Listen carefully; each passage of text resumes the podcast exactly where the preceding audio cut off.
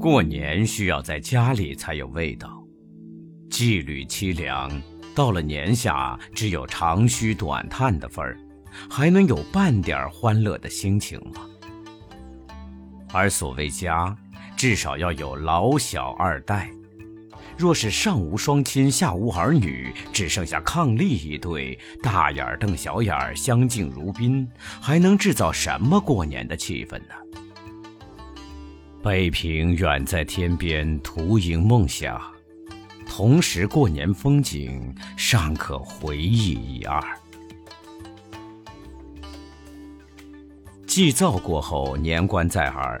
家家忙着把西香炉、西蜡签、西果盘、西茶托从蛛网尘封的箱子里取出来，做一年一度的大擦洗。宫灯、纱灯、牛角灯一齐出笼。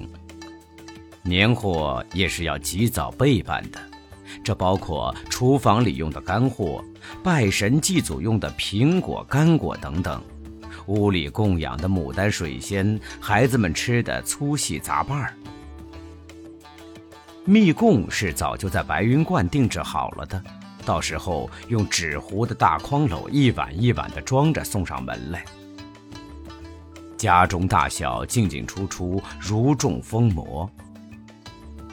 主妇当然更有额外负担，要给大家置备新衣、新鞋、新袜。尽管是布鞋、布袜、布大衫，总要上下一心。祭祖先是过年的高潮之一，祖先的影像悬挂在厅堂之上，都是七老八十的，有的撇嘴微笑，有的金刚怒目，在香烟缭绕之中享用蒸烟。这时节，孝子贤孙磕头如捣蒜，其实亦不知所谓何来，慎终追远的意思不能说没有，不过大家忙的是上供、拈香、点烛、磕头。紧接着是撤供、围桌吃年夜饭，来不及慎终追远。吃是过年的主要节目，年菜是标准化了的，家家一律。人口旺的人家要进全猪，连下水带猪头分别处理下咽。一锅炖肉，加上蘑菇是一碗。加上粉丝又是一碗，加上山药又是一碗。大盆的芥末墩儿、鱼冻、肉皮、辣酱，成缸的大腌白菜、芥菜疙瘩，一一管够。初一不动刀，初五以前不开市，年菜非囤积不可。结果是年菜等于剩菜，吃倒了胃口而后已。好吃不过饺子，舒服不如倒着，这是乡下人说的话。北平人称饺子为煮饽饽，城里人也把煮饽饽当做好东西。除了除夕宵夜不可少的一顿之外，从初一至少到初三，顿顿煮饽饽，只把人吃得头昏脑胀。这种疲劳填充的方法颇有道理。可以使你长期的不敢再对主饽饽妄动食指，只等到你淡忘之后，明年再说。除夕宵夜的那一顿还有考究，其中一只要放一块银币，谁吃到那一只主交好运。家里有老祖母的，年年是他老人家幸运的一口咬到，谁都知道其中做了手脚，谁都心里有数。孩子们需要循规蹈矩，否则变成了野孩子。唯有到了过年时节，可以沐恩解禁，任意的做孩子状。除夕之夜，院里撒满了芝麻尖儿，孩子们践踏的咯吱咯吱响，视为踩碎。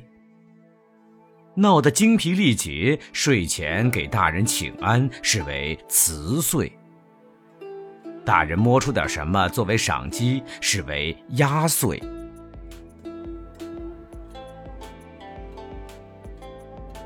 新政是一年复始，不许说丧气话，见面要道一声欣喜。房梁上有“对我生财”的横批，柱子上有一入新春万事如意的枝条，天棚上有紫气东来的斗方，大门上有国恩家庆人寿年丰的对联儿。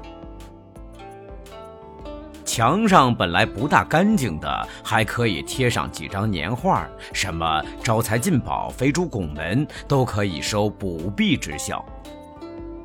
自己心中想要获得的，写出来、画出来，贴在墙上，俯仰之间，仿佛如意算盘也已实现了。好好的人家没有赌博的，打麻将应该到八大胡同去，在那里有上好的骨牌、硬木的牌桌，还有佳丽环列。但是过年则几乎家家开赌。推牌九、状元红、呼吆喝六，老少咸宜。赌镜的开放可以延长到元宵，这是唯一的家庭娱乐。孩子们玩花炮是没有腻的。九龙斋的大花盒，七层的、九层的，花样翻新，只把孩子看得瞪眼炸舌。冲天炮。二踢脚、太平花、飞天七响、炮打襄阳，还有我们自以为值得骄傲的、可与火箭媲美的起火，从除夕到天亮，彻夜不绝。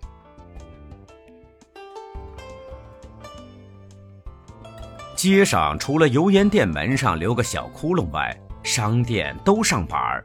里面常是锣鼓齐鸣、狂擂乱敲、无板无眼，据说是伙计们在那里发泄积攒一年的怨气。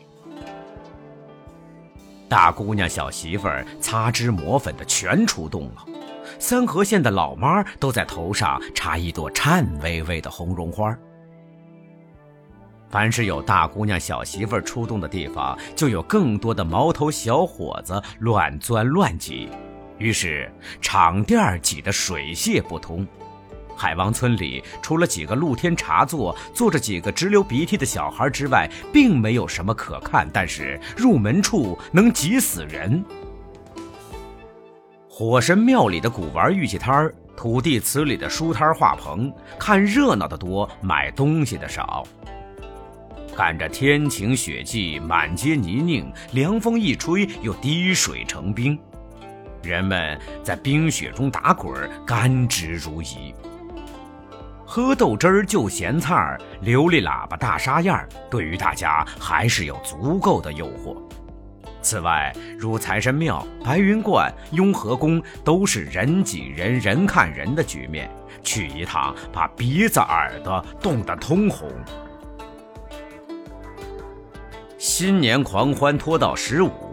但是我记得有一年提前结束了几天，那便是民国元年阴历的正月十二日，在普天同庆声中，袁世凯搜使北军第三镇曹锟驻陆米仓部队哗变，掠劫平津商民两天。这开国后第一个惊人的年景，使我到如今不能忘怀。